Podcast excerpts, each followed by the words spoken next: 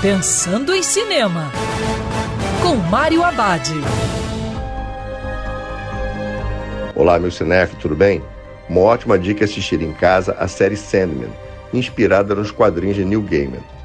Na trama, um mago tenta capturar a morte para barganhar pela vida eterna.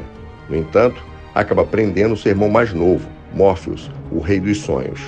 Temendo pela segurança, o mago mantém preso uma garrafa de vidro por décadas.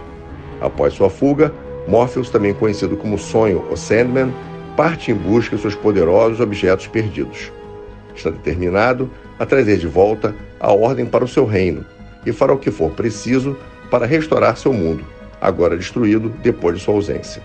Morpheus faz parte de uma família conhecida como os Perpétuos, um grupo de criaturas imortais que controlam vários aspectos do universo.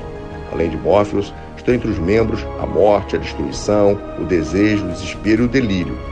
Mesmo rivalizando com alguns de seus irmãos, Sandman precisará de ajuda deles para recuperar seu reino e reconquistar totalmente seus poderes. A difícil obra de Neil Gaiman conseguiu uma bela adaptação. Vale conferir. E lembrando que o cinema também pode ser no sofá de casa. Quer ouvir essa coluna novamente? É só procurar nas plataformas de streaming de áudio.